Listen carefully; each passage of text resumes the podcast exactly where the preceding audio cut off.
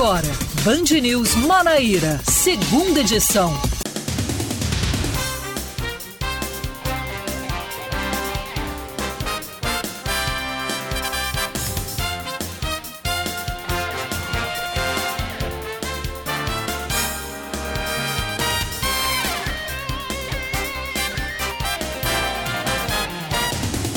5 horas e 1 minuto em João Pessoa, 5 e 1 na Paraíba. Muito boa tarde para você, ouvinte, que está sintonizado conosco aqui na Band News FM Manaíra.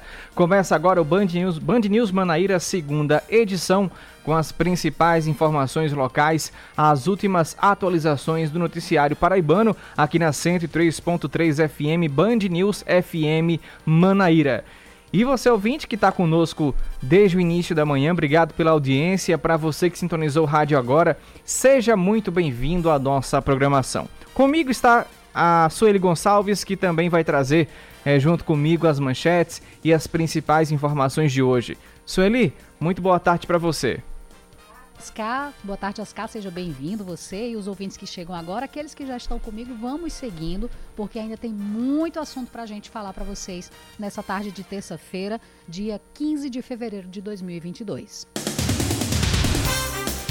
Dados divulgados pelo Unicef mostram que mais de 78 mil crianças e adolescentes não tiveram acesso à educação na Paraíba. Os números fazem parte do estudo O Cenário da Exclusão Escolar no Brasil, um alerta sobre os impactos da pandemia da Covid na educação.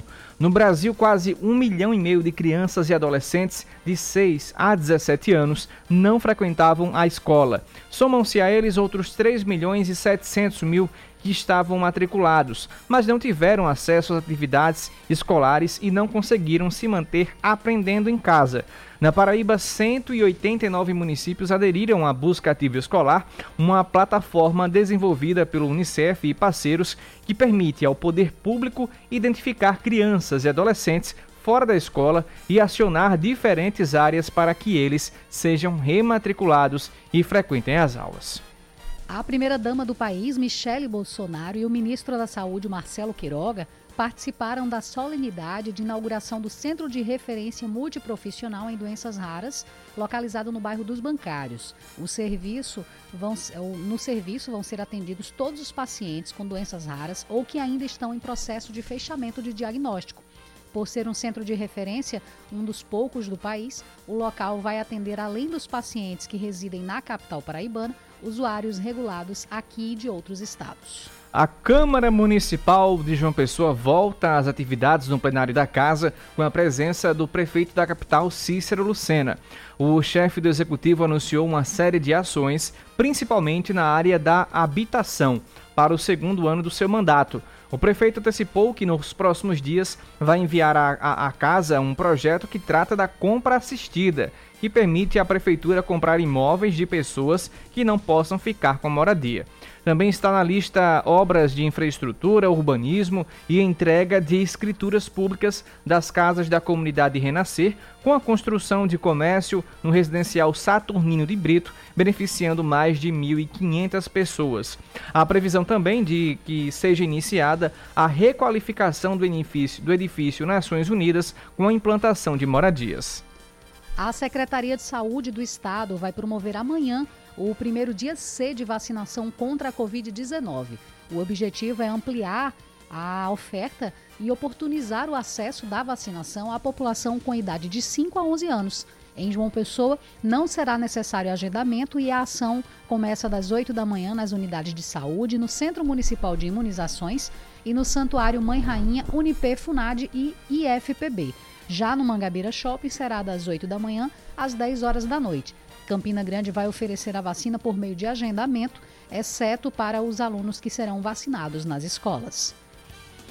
E o Botafogo da Paraíba encara o Fortaleza pela quinta rodada da fase de grupos da Copa do Nordeste. O Belo entra em campo sem o destaque da temporada, o atacante Gustavo Coutinho, autor dos cinco gols botafoguenses no ano. O atleta está emprestado pelo Fortaleza e para que entre em campo deve ser paga uma multa de 500 mil reais, algo fora da realidade do Belo. Por isso, Gerson Guzmão vai escalar Adilson Bahia em seu lugar. O jogo será transmitido aqui pela Band News FM Manaíra, isso a partir das 7 da noite, com narração de Nildo Gomes, reportagem de Vitor Oliveira, comentários de Caio Guilherme e no plantão eu, Oscar Neto, pessoal lá no, estu, lá, lá no, no estádio Almeidão, trazendo as principais os principais lances e destaques dessa partida, as emoções da partida entre Botafogo e Fortaleza. E você, ouvinte, está mais do que convidado a sintonizar a gente aqui na 103.3. Já fica aqui, porque daqui a pouco a gente vai começar a trazer é, a expectativa dessa partida. E você já pode mandar o seu palpite já, viu? Já estou esperando o Fred lá dos bancários, ele que é tricolor até morrer já disse que ontem ia ser uma goleada, não sei se ele vai manter o palpite dele para hoje. Mas vamos lá, Botafogo e Fortaleza.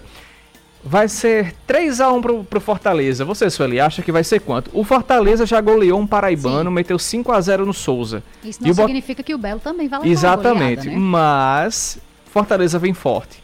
Pelo nome já de estudo e o time já tá na Libertadores da América desse ano. Eu sou tá daquela tá que sempre acredita do nosso lado. Eu torço sempre pro nosso. Muito então, bem. Mesmo vai ser um jogo apertado, mas vai ser 2 a 1 um pro Belo. Vamos lá.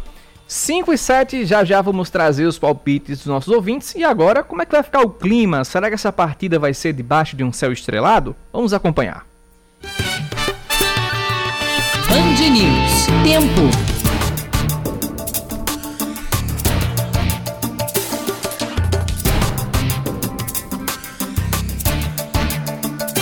São 5 horas e 8 minutos na capital paraibana. Temos poucas nuvens no céu de João Pessoa nesse fim de tarde. Está o sol sozinho, solitário, pronto para se pôr.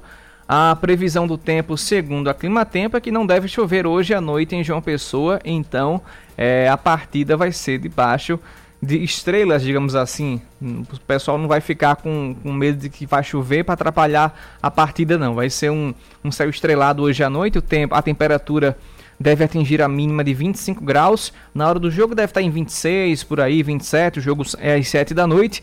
E a temperatura máxima hoje foi calor na capital paraibana, como nunca se viu. 33 graus fez durante o meio do dia. Estamos no verão.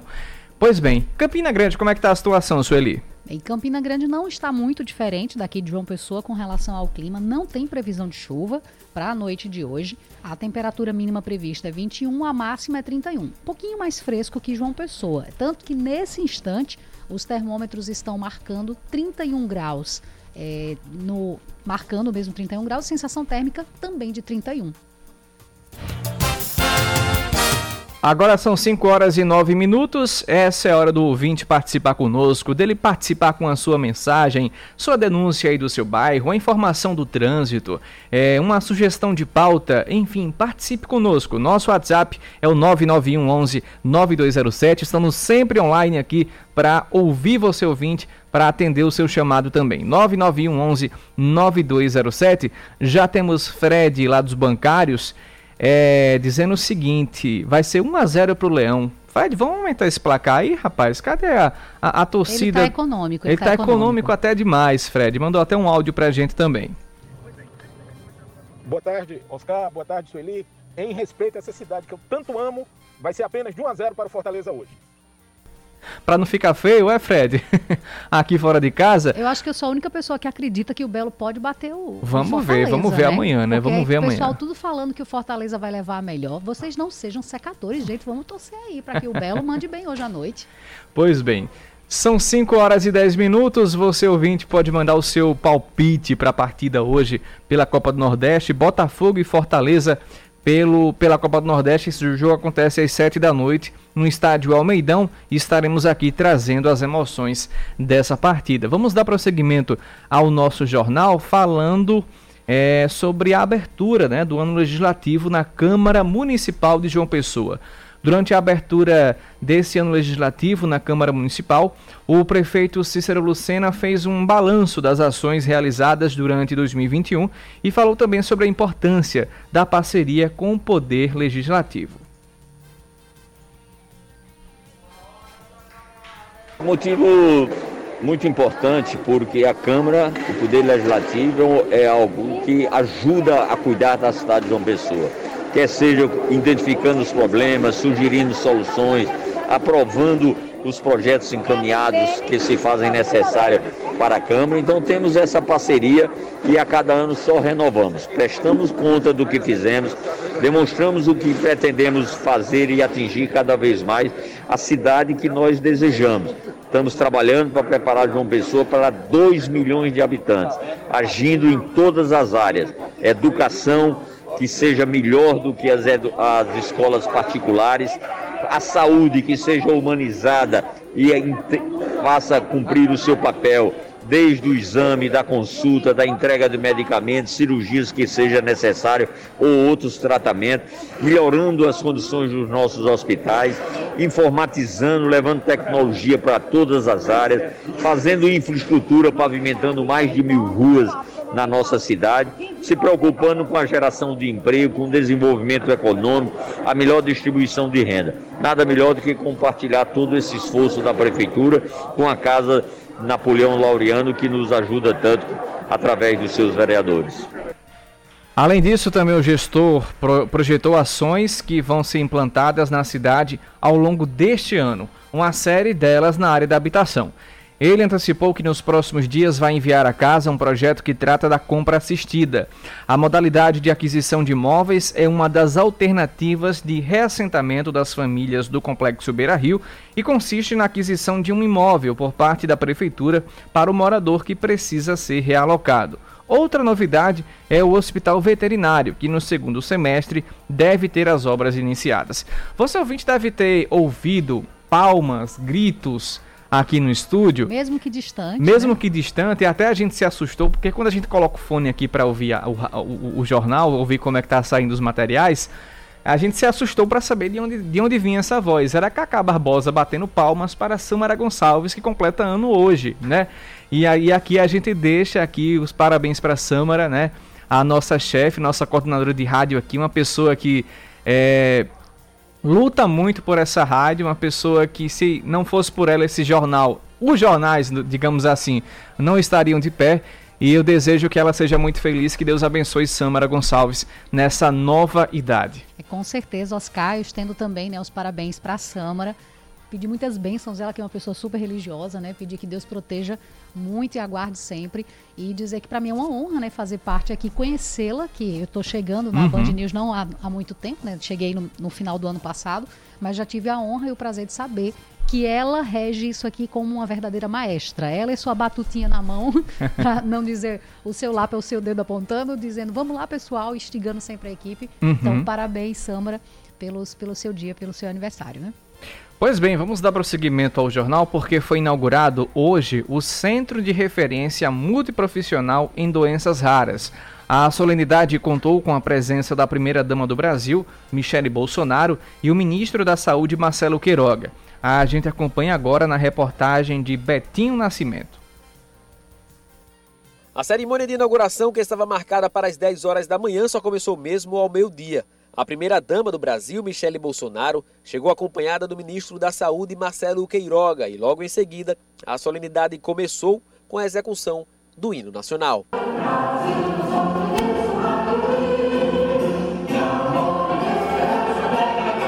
A primeira-dama levou o deputado federal Patrick Dornelas, que é portador de doenças raras, para o palco. Em seguida, pessoas portadoras de doenças raras realizaram a apresentação artística.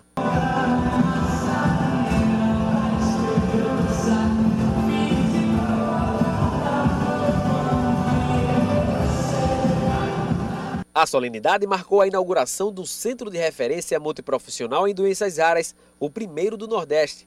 No espaço serão atendidos todos os pacientes com doenças raras ou que ainda estão em processo de fechamento de diagnóstico. Por ser um serviço de referência e um dos poucos dos países, atenderá além dos pacientes residentes em João Pessoa, usuários regulados de todo o estado, bem como de outras localidades. Sem dúvida é um momento muito especial nós, há pouco mais de 180 dias, assumimos o compromisso de entregar esse centro de reabilitação de doenças raras.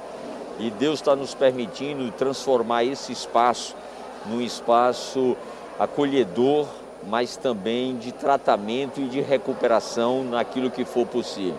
Um equipamento destinado à saúde, à educação, que está sendo entregue à população pela Prefeitura Municipal de João Pessoa, particularmente se destina ao cuidado com pessoas portadoras de doenças raras, é uma pauta muito sensível e do interesse de toda a sociedade. Michele Bolsonaro não conversou com a imprensa, mas em seu pronunciamento ela contou que o investimento realizado em João Pessoa é um exemplo de amor à vida.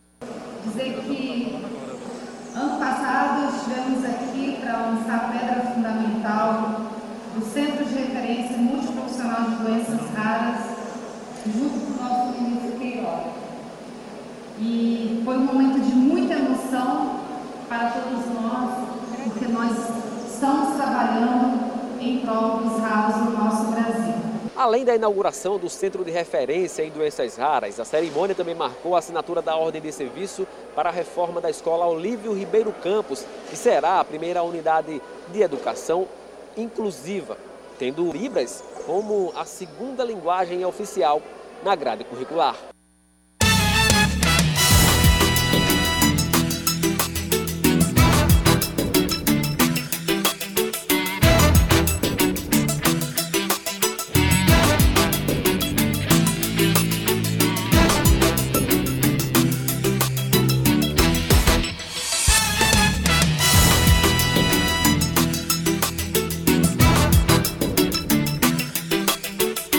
Agora 5 horas e 18 minutos, você ouvinte, assim como fez o nosso amigo Fred lá dos bancários, já pode mandar aqui o seu palpite para a partida de hoje entre Botafogo né, e Fortaleza pela Copa do Nordeste. As emoções você vai acompanhar aqui na Band News. Às 7 da noite estaremos ao vivo dando pontapé inicial com a, essa partida que promete muito pela Copa do Nordeste entre Botafogo e Fortaleza. Já temos aqui já dei meu palpite, vai ser 3 a 1 pro Fortaleza, acredito eu. Eu espero que seja isso para amanhã não estar aqui Sueli dizendo, tá vendo, que tem que torcer pro time da o time daqui, né, Sueli? Vai, vai ser 1 a 0 é. pro Belo, sofrido. 2 a 1, 2 a 1. 2 a 1. 2 a 1 um, porque eu acredito de verdade. Inclusive, até o meu marido, ele torce para um time de fora daqui da Paraíba. Eu disse, por que você não torce para um daqui também? Ele fez qual o problema de torcer para o de fora? Eu fiz nenhum. É, é, Mas quando olhe, tem um daqui com você, lá, vamos cá, gente. Você quer provocar uma guerra mundial? Você pergunte isso a alguém. Eu, eu sou vascaíno também, eu torço para um time de fora. Quer provocar uma guerra mundial? Eu mesmo não vou provocar. vou dizer a você, não, tudo bem, Sueli, eu torço pro Vasco, beleza. Mas tem gente que pega um ar tão grande ele Mas eu acompanho. É inevitável. Pegou, ele ficou chateado é, com a pergunta. Exatamente. Por quê, gente. A gente é, é, é, inevitável a gente não acompanhar o futebol aqui da Paraíba, a gente aqui da rádio. Mas eu, eu digo a você que de um tempo para cá eu comecei a gostar da, do futebol daqui, apesar das polêmicas que temos aí na Federação Paraibana de Futebol, algumas algumas coisinhas assim que tem que ser ajustadas para que esse futebol realmente seja profissional com P maiúsculo quem é ouvinte aqui, aqui da Band News sabe o que eu estou falando. Graças a Deus temos times hoje na série, na série C, tem time na Copa do Nordeste se dando bem. Mas há um tempo atrás não era esse mar de rosas, né? E agora o futebol, o futebol é, paraibano está sendo visto, está sendo, é, digamos assim, valorizado. ainda tem uma, uma longa estrada para percorrer, mas é isso que a gente espera e que cada vez mais pessoas. Tenho vários amigos que eram vascaínos, que eram flamenguistas, que começaram a apoiar o time virando sócios do Botafogo, virando sócios do 13, do Campinense, enfim, mas é um caminho que precisa ser percorrido para que o futebol paraibano, a gente fala tanto, mas não faz nada para que o futebol paraibano se fortaleça. Eu mesmo faço essa autocrítica para mim. Mas a gente tem buscado, Oscar, melhorar Sim. com relação a esse apoio, com relação ao futebol paraibano. Eu digo isso porque a gente nota e percebe que há algo muito mais forte do que a desorganização, a gente pode assim dizer, uhum. do futebol, que é a paixão. Exato. Então, o torcedor paraibano, ele realmente ama os times daqui tanto que se doa, que incentiva, que busca, porque existem torcedores do Belo, que eu cito o Belo, que é o mais próximo que a gente tem aqui uhum. dos que se destacam né, no, no, nosso futebol. É o torcedor do Botafogo, ele é aquele que vai atrás quando o jogo vai acontecer em outro estado, Exatamente. quando ele vai para outro lugar. Ele segue, ele incentiva, ele posta nas redes sociais, bora acompanhar, é belo. Então, isso é bonito. Então, essa paixão está fazendo com que ah, tenha um novo direcionamento com relação ao futebol aqui na Paraíba, para que tenha um incentivo a mais e as pessoas começam a cobrar mais, porque uhum. se eu estou me filiando aquilo ali, se eu estou patrocinando de certa maneira aquele futebol, se eu vou para um estádio e pago, Exato. eu quero ter o retorno. Uhum. E o retorno ele é dado e é cobrado para aqueles para as equipes dirigentes justamente poder fazer um incentivo maior e investir mais no futebol paraibano, financeiramente falando mesmo. Eu tô uhum. falando, não é só incentivar e dizer vai para frente não, é Exato. botando dinheiro mesmo para frente para fazer valer. 5 e 21 já já voltamos com o segundo bloco do Band News Manaíra, segunda edição. Você está ouvindo Band News Manaíra, segunda edição.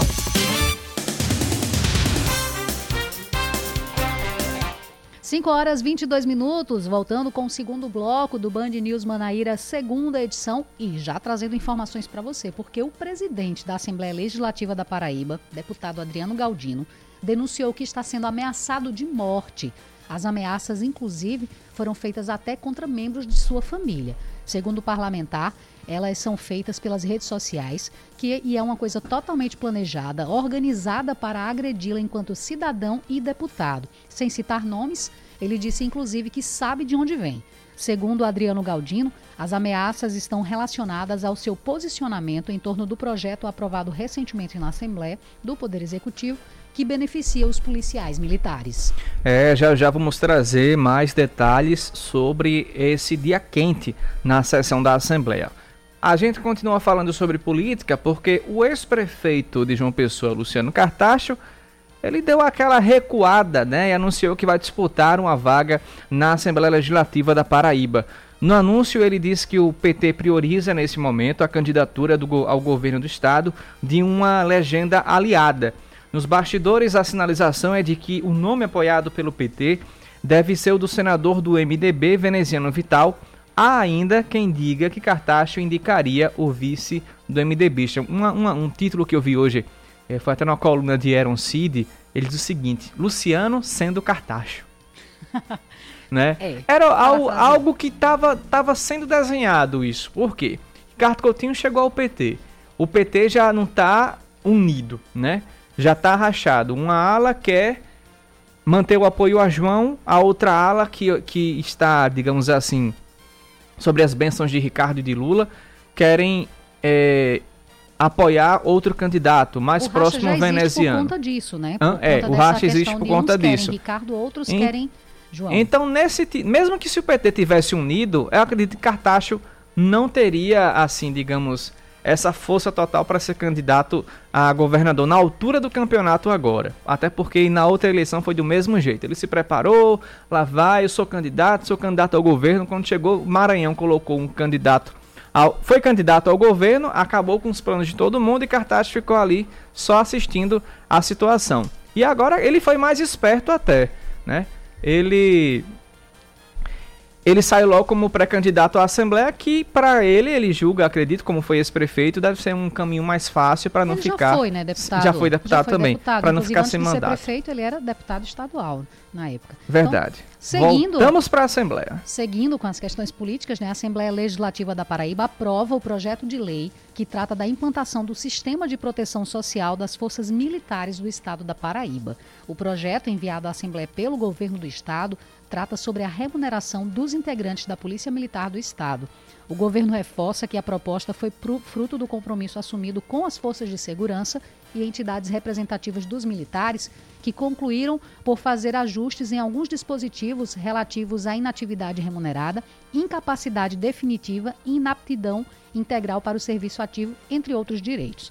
Os deputados também aprovaram o reajuste salarial dos cargos efetivos e comissionados do Ministério Público da Paraíba. O governador João Azevedo sanciona a lei de número 12.216, que proíbe o sacrifício de animais pelos órgãos de controle de zoonoses, canis públicos e estabelecimentos oficiais congêneres na Paraíba. O texto de autoria do deputado estadual Anísio Maia do PT foi publicado na edição de hoje do Diário Oficial do Estado. O sacrifício só vai ser autorizado em situações que permitam a eutanásia. E agora sobre esportes, Oscar, é porque o Souza anuncia a contratação de mais um atacante para a sequência da temporada. Contando apenas com Joboy e David para a posição, o Dinossauro do Sertão acertou a chegada de Herbert, de 22 anos, vindo do Grêmio Nápoles, do estado de Goiás, onde já disputou três partidas este ano. Ele aguarda apenas a regularização junto à Confederação Brasileira de Futebol para ficar à disposição da Copa do Nordeste e do Campeonato Paraibano. Ok, Oscar, ele se enrolando aqui com o fone de ouvido, mas a gente já pode seguir trazendo mais informações aqui para os nossos ouvintes. Ele ainda está brigando com o fone. Deixa o fone de lado, Oscar. Agora, Agora sim. sim, vamos lá. vamos falar hoje sobre o que aconteceu na sessão da Assembleia Legislativa da Paraíba, porque o presidente da, da, da casa, o deputado Adriano Galdino, denunciou que está sendo ameaçado de morte desde a aprovação do projeto de lei que reduz o tempo para a promoção das, das praças da Polícia Militar.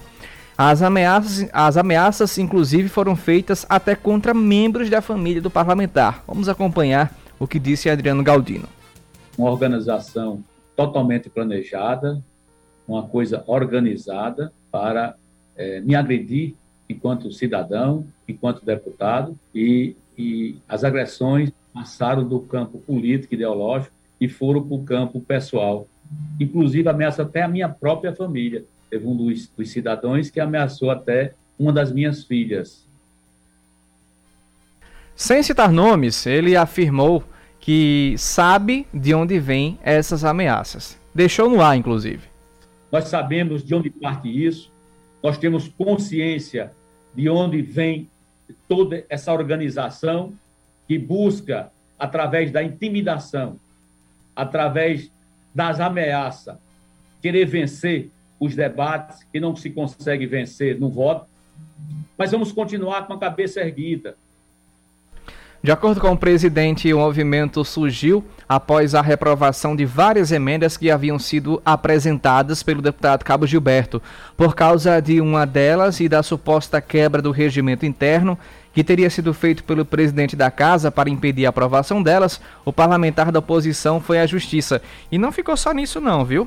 É, depois dessa fala, essa fala do, do Adriano Galdino, Cabo Gilberto, digamos assim, tomou a voz é, e acusou, inclusive, o Adriano Galdino de estar manipulando alguns votos é, para que esse, essa, essa emenda de Cabo Gilberto não fosse aprovada pelos parlamentares. A gente tem até o áudio também em que Cabo Gilberto chama Adriano Galdino de fariseu, inclusive. Vamos acompanhar.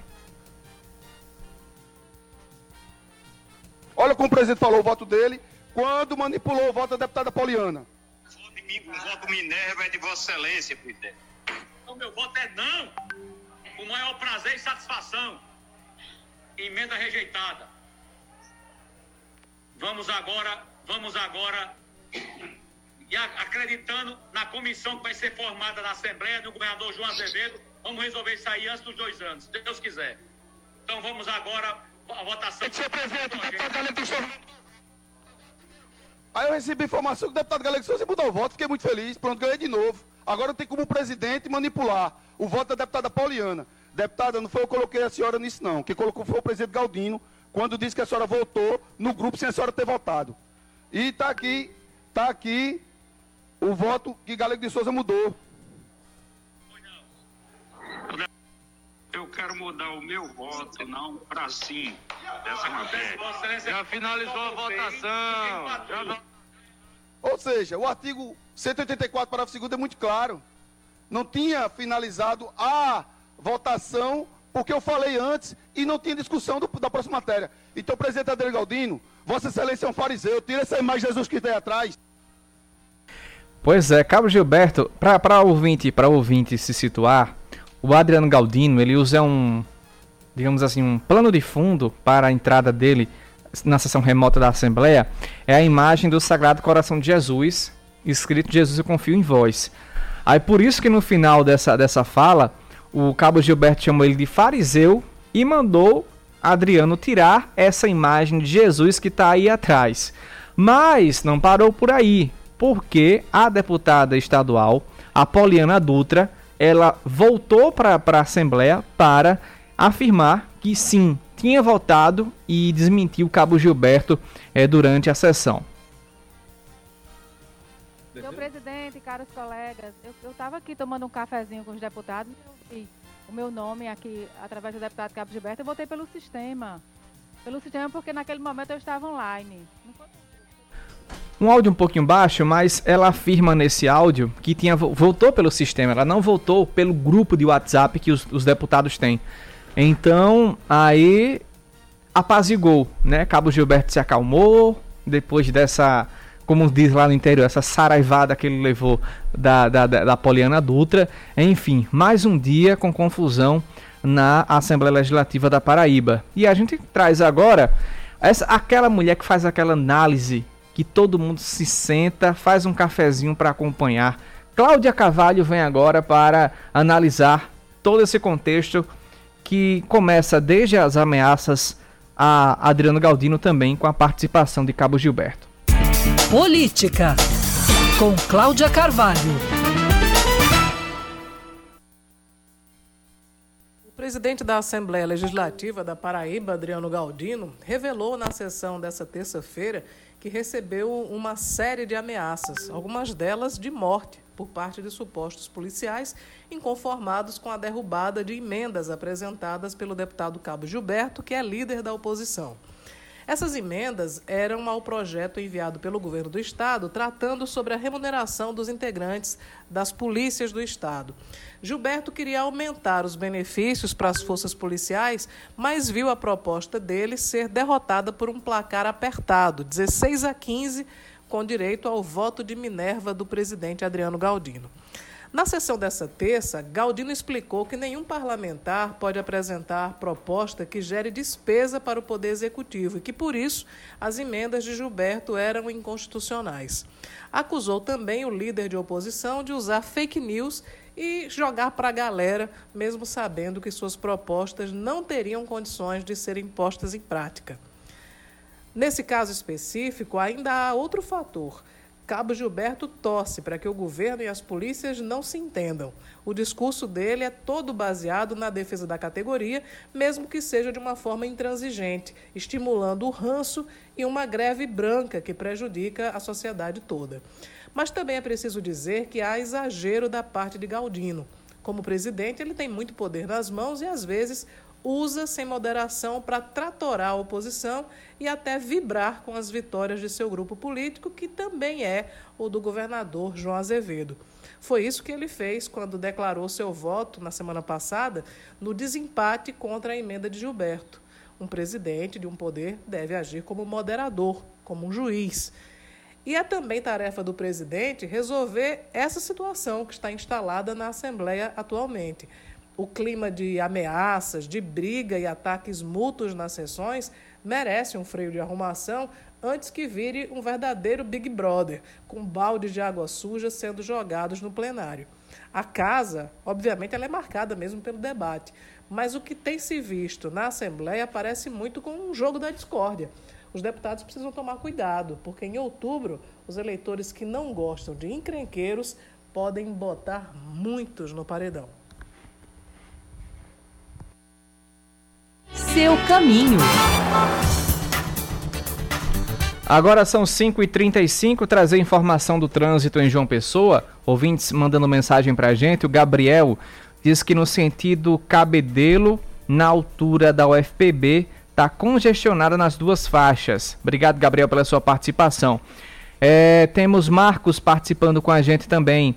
Na esquina da Monteiro Lobato com, com Epitácio, a obra de revitalização da calçada está ocupando duas das três vias da Monteiro. Um absurdo. Obrigado, Marcos, pela sua participação. E já já a gente retorna com outras informações aqui do trânsito em João Pessoa.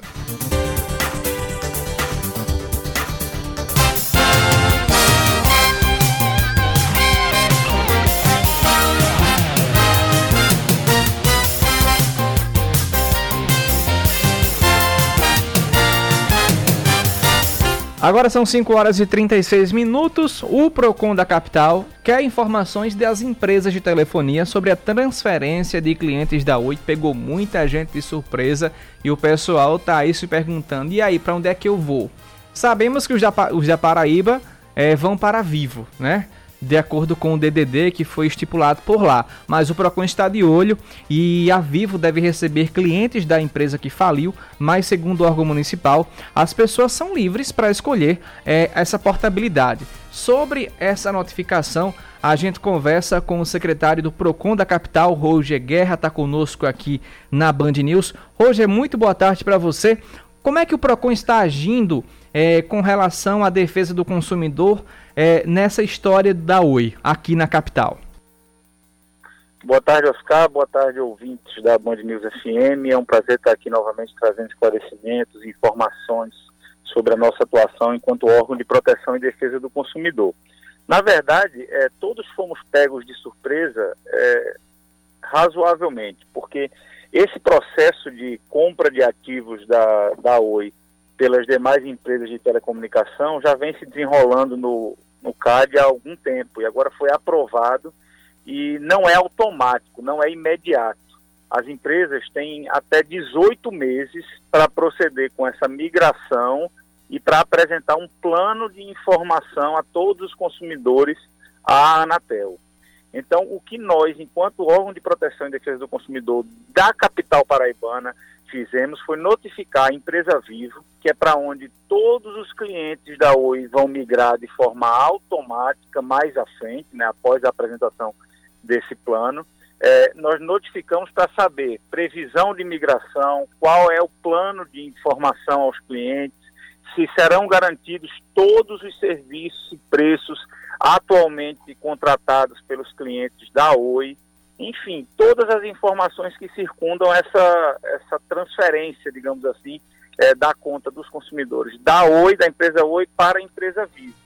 Como você bem colocou aí no início, é bom deixar claro que apesar da é, transferência, da mudança da Oi para Vivo ser automática e obrigatória, é, não é obrigatória a permanência do consumidor no, na contratação junto à Vivo. O consumidor, desde que foi estabelecida a portabilidade dos números de celular, pode transferir o seu número sem qualquer tipo de mudança para a operadora que ele bem quiser. Então, isso é muito importante que fique claro para todos os consumidores que não precisam se assustar nesse primeiro momento. A ideia é uma melhoria na qualidade dos serviços, ainda que é, seja certo que, infelizmente, agora só teremos três empresas no mercado paraibano disputando a concorrência de todos os clientes, que é a Claro, a TIM e a Vida. Bem, secretário, eu tenho uma dúvida com relação à questão para as pessoas que desejarem fazer a portabilidade, porque, como a gente sabe, automaticamente será para Vivo, mas se quiser migrar para outra, como a Claro ou a TIM, como é que fica o canal de atendimento para essas pessoas que desejam fazer a portabilidade para outras que não seja a Vivo, ou até mesmo para a própria Vivo? Qual é esse canal agora que vai servir? Porque quem é cliente da Oi já tem né, todo o número para entrar em contato, sabe do, do, das hashtags né, que precisa chegar até lá. Mas a partir de agora, é, vai ter um número único ou cada operadora vai ter que disponibilizar esse, esse serviço para poder fazer esse atendimento ao cliente? É, vamos lá, são, vamos dividir essa pergunta em partes. É bom deixar claro que a Oi, até que seja concluída a migração, ela é responsável pelo atendimento de todos os consumidores Inclusive, se o consumidor desejar hoje fazer a portabilidade, ele fará a portabilidade da Oi para a empresa que ele bem quiser. Então, é, já a partir de agora, enquanto não for apresentado e aprovado esse plano de migração e informação é, pela Vivo junto à Anatel, todos os clientes continuam sendo atendidos pelos é, servidores, pelos funcionários, sob a responsabilidade da Oi. É bom deixar isso claro que a Oi é, vendeu seus ativos de telecomunicação, mas a empresa ainda continua a existir e ela, até que seja concluída a migração, é responsável pelas informações e pelos eventuais problemas na prestação do serviço. Só que quando você deseja fazer a portabilidade, você entra em contato com a empresa para a qual você irá. Ela solicita a portabilidade daquele número. Então, vamos supor que você seja um cliente da Oi e deseja fazer uma a portabilidade do seu número para Claro, para Vivo ou para TIM, você liga para Claro, para Vivo ou para TIM, para quem você deseja mudar e pede a solicitação da portabilidade. E aí essa empresa, junto à empresa onde você está contratada, fará essa portabilidade e será responsável pela nova contratação. Hoje, para a gente encerrar a entrevista, é, no que o consumidor precisa prestar atenção nesse momento? Caso, é, digamos assim, a Vivo, é, vamos, vamos supor, vou dar um exemplo, a Vivo não deu oportunidade para o, o consumidor é, escolher o plano, por exemplo, porque o plano da Oi é, é um, o plano da Vivo é outro, o plano da TIM é um, o plano da Claro é outro, mas enfim, se porventura a, o, o, cliente da Oi já se vê ali dentro é, dos clientes da Vivo, se isso acontecer, como é que as pessoas podem prestar atenção e podem entrar em contato com o Procon para tirar essas e outras dúvidas também? Bem, um dos requisitos para, é, para que o CAD autorizasse essa, essa venda de ativos, essa venda de clientes da Oi para as demais empresas de telefonia, era a garantia da continuidade da prestação de serviços, tal como acontecia com a Oi, inclusive pelo mesmo preço. Então, é obrigatório que os mesmos serviços, ou quando isso não for possível, serviços o máximo possível semelhantes, continuem a ser prestados e o preço contratado também deve ser o mesmo, a fim de evitar qualquer prejuízo aos consumidores. Apenas contratos novos ou renovações de contrato é que estarão passíveis de, novas, de novos custos, novos preços. Mas os contratos já existentes que, se, que migrarem da Oi para a Vivo obrigatoriamente deverão continuar com as mesmas condições sempre que possível, obviamente dependendo da área de cobertura, digamos assim, existente na empresa é, que sucede a Oi, que no caso aqui da Paraíba é a Vivo. Então, os consumidores devem ficar muito atentos a essas condições. Se houver aumento de preço abusivo, se houver é, é, retirada, diminuição dos serviços prestados no contrato anterior, ou qualquer tipo de falha na prestação de serviço, entre em contato com o PROCON, que o PROCON está computando todas essas, essas é, digamos assim, esses prejuízos aos consumidores, está muito atento a isso para eventualmente cobrar, garantir que a Vivo cumpra com o que foi determinado quanto da autorização dessa transferência. Pois bem, são 5 horas e 44 minutos. É, faltou só os contatos do, do, do PROCON, Roger, para os ouvintes ou as pessoas que queiram entrar em contato para tirar dúvidas sobre esse assunto? Perfeitamente. Ó, se tem alguma dúvida, reclamação, denúncia, entre em contato, em contato com o PROCON de João Pessoa através do nosso WhatsApp, 986650179, repetindo, 986650179. Nós estamos atentos, prontos para lhe atender e prestar todos os serviços que você pode ter dentro do PROCON. Tanto faz ir até a nossa sede física, na Avenida Dom Pedro I, 473, ou entrar em contato através do WhatsApp, que é mais fácil, mais rápido, mais acessível para todos os consumidores. Deixa eu só repetir o número 986650179.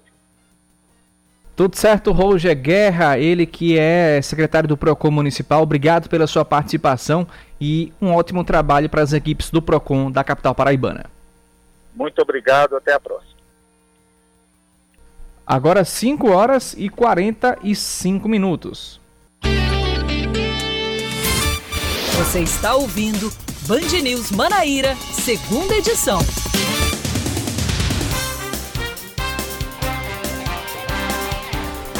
Cinco e quarenta e seis, voltamos com o último bloco do Band News Manaíra, segunda edição. O ministro da Saúde, Marcelo Queiroga, anuncia que vai representar o Brasil na reunião com a Organização Mundial da Saúde. É, ele é o secretário de Saúde, né? O ministro da Saúde. É com a OMS. Né? Então, eu acho que seria ele mesmo, né? No encontro, ele fez questão de dizer né, que ele vai representar. O ministro deve discutir a elaboração do novo tratado da pandemia. De acordo com o ministro, a reunião com a OMS será no próximo dia 25, daqui a 10 dias. Porém, Queiroga não deu mais detalhes com a presença do presidente Jair Bolsonaro ou de chefes de Estado de outros países. O PROCON de João Pessoa notifica operadoras para que expliquem processo de migração dos clientes da Oi. As operadoras de telefonia Oi, Claro, Vivo e TIM devem explicar como será o procedimento de comunicação junto ao consumidor nas questões relacionadas à transferência dos clientes da Oi, que deverão migrar para as operadoras após a empresa ter sido adquirida por essas concessionárias de telefonia. As empresas têm um prazo de cinco dias para darem uma resposta ao PROCON de João Pessoa e a migração será realizada aos poucos e a concessionária de destino foi definida por região, de acordo com o DDD de cada linha. No caso da Paraíba, os clientes da Oi serão transferidos para a Vivo. E deixa eu, deixa eu trazer o número, o telefone da, do Procon para os ouvintes que não pegaram a entrevista com o Roger. Ah, anotei aqui e já sumiu. Mas enfim, já já eu trago esse telefone para os nossos ouvintes. São 5h48, vamos continuando com as informações. O concurso da Polícia Civil da Paraíba teve mais de 13 mil candidatos faltosos no primeiro dia de provas, de acordo com a organizadora do certame. Foram 37 mil candidatos inscritos para os cargos de perito a delegado que deveriam ter comparecido aos locais de prova, a taxa de abstenção foi de 34%, muito alta. Já no próximo domingo serão aplicadas as provas objetivas para outros cargos com vagas ofertadas pelo concurso. Os exames serão aplicados nos turnos da manhã para o cargo de escrivão, a partir das 8 horas, e na parte da tarde para agentes e demais cargos, a partir das 3 horas. O Departamento Estadual de Trânsito da Paraíba determina que os recursos de multas de trânsito só poderão ser feitos pela internet a partir de sexta-feira. A ideia é evitar que o usuário se desloque até a sede do órgão. O interessado em ingressar com esses instrumentos administrativos deve realizar o cadastro junto ao portal do servidor do Detran no site do órgão, onde será disponibilizado login e senha de acesso. No ícone Infrações, há a opção para acessar os documentos exigidos para o cadastro e a tramitação da defesa prévia ou do recurso. As, as instruções para o cadastramento estão no Manual de Defesa Prévia e Recurso de Infração disponível no site do Detran, que é o detran.pb.gov.br. Técnico do 13, Suélio Lacerda, fala da necessidade de mais reforços no Galo da temporada. Lacerda disse que a comissão técnica deve ter uma reunião com a diretoria galista nos próximos dias, na busca de viabilizar a chegada de mais alguns reforços para o time, principalmente para o setor defensivo. O 13 a priori terá bastante tempo para trabalhar, uma vez que, de acordo com a tabela do Campeonato Paraibano, o Galo da Borborema só volta a campo no próximo dia 6 de março, quando vai enfrentar o Nacional de Patos no estádio Amigão.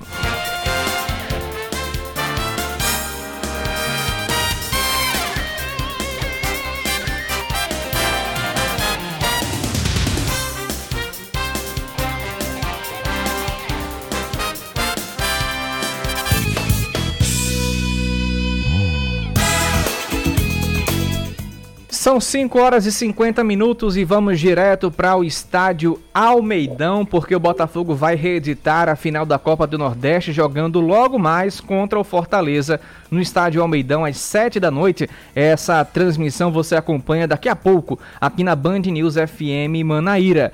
E, e agora a gente vai falar diretamente com Vitor Oliveira, que já está no estádio sentindo o clima. A delegação do Belo acaba de chegar no estádio Almeidão, Vitor. E qual a expectativa para esse jogo de daqui a pouco? Conta pra gente. 5h51, sol já se pôs. Muito boa noite, Vitor.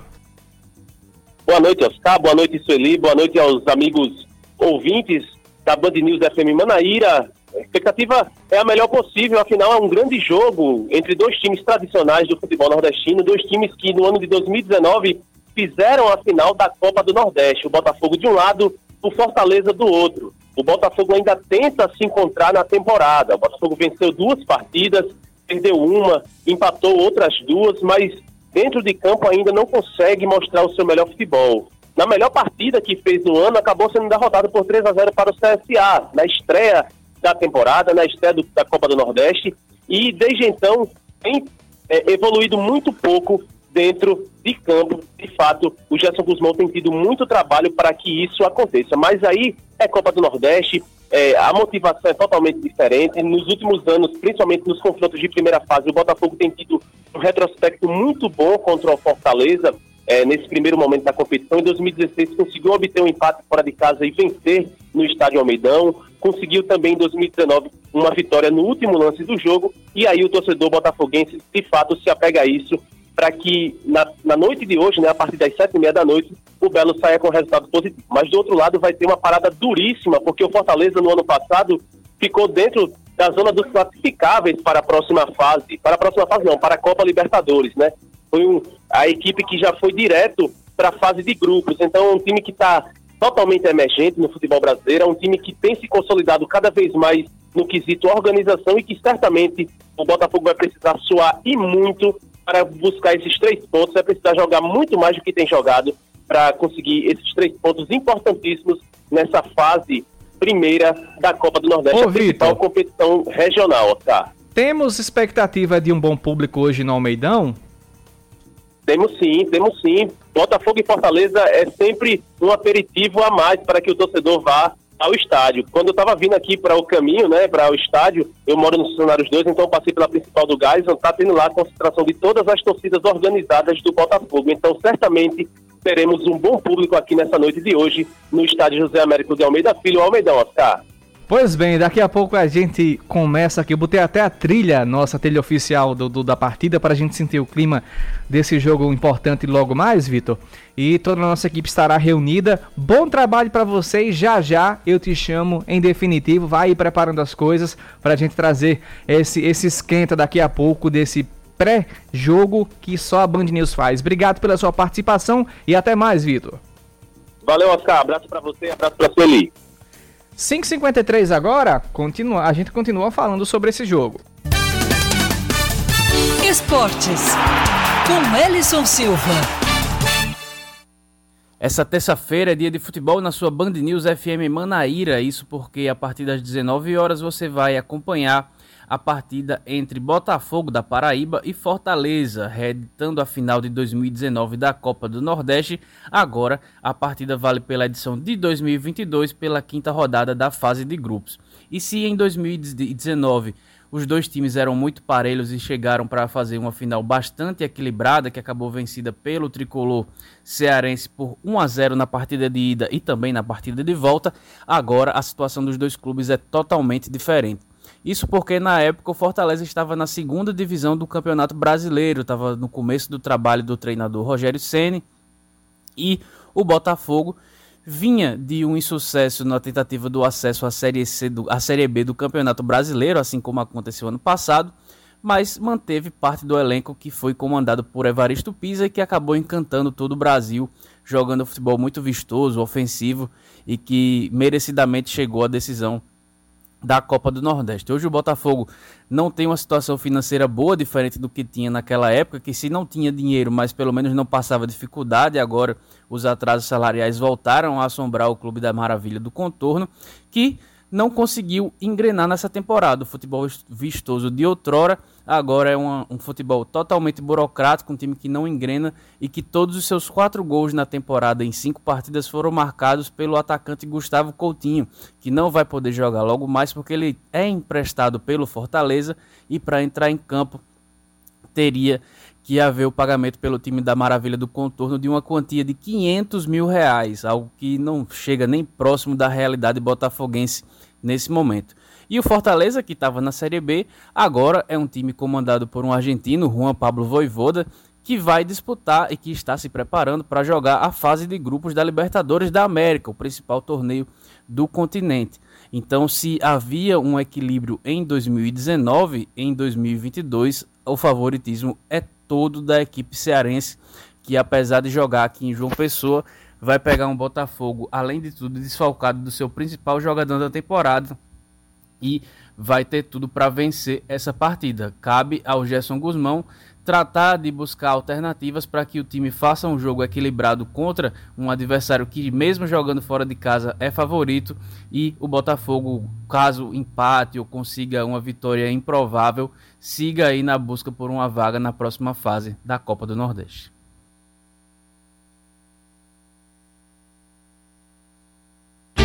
Seu caminho.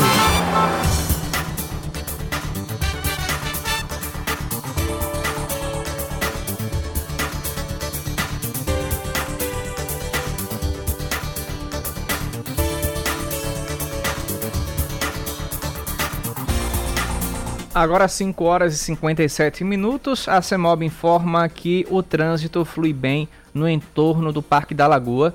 Temos também, é, segundo a CEMOB, uma fluidez constante nas imediações da CBTU, fluxo moderado e constante na Beira Rio, nas proximidades da TV Master no sentido praia, maior fluxo de veículos na Via Expressa Padre Zé, a próxima rotatória do CT no sentido bancários, tem também fluxo intenso, porém constante, em toda a extensão do retão de Manaíra, nos dois sentidos. Fluxo moderado e constante na Cruz das Armas, nos dois sentidos também.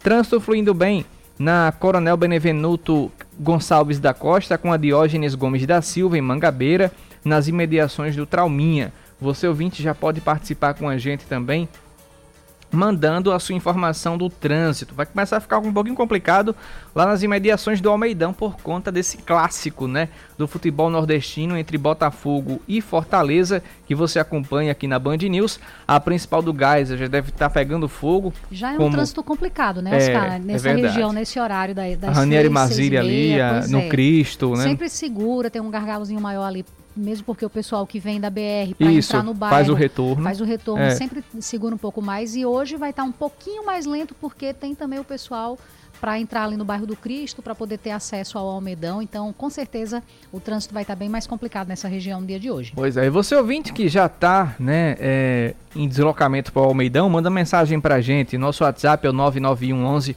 9207. Denise Oliveira informa que o trânsito está intenso no Castelo Branco, no sentido Miramar. A BR no sentido Cabedelo também com trânsito lento por conta de um acidente que aconteceu agora há pouco e já foi reportado ao nosso é, pelos nossos ouvintes, ali próximo ao Hospital de Trauma, na capital paraibana. Obrigado aos ouvintes que participaram conosco. São 5h59. Eu peço a você, ouvinte, que continue sintonizado conosco. Já já vem Reinaldo Azevedo. E em seguida temos a transmissão do futebol aqui na Copa do Nordeste, na Band News FM Manaíra. Partida entre Botafogo e Fortaleza. Você acompanha na narração de Nildo Gomes os comentários é, de Caio Guilherme, reportagem de Vitor Oliveira e eu, Oscar Neto, estarei no plantão, contando com você, ouvinte aí do outro lado do rádio, acompanhando a nossa, as nossas informações. Sueli Gonçalves, até amanhã, bom descanso para você. Oscar, obrigada. Até amanhã você, até amanhã todos os ouvintes. Muito obrigada pela audiência de todos vocês que me acompanharam aí durante o fim da manhã e início da tarde, tá? Mas amanhã de 11h30 tô de volta de novo até às 6 da noite com os nossos ouvintes. 6 em ponto. Lá vem Reinaldo Azevedo. Você ouviu Band News Manaíra, segunda edição.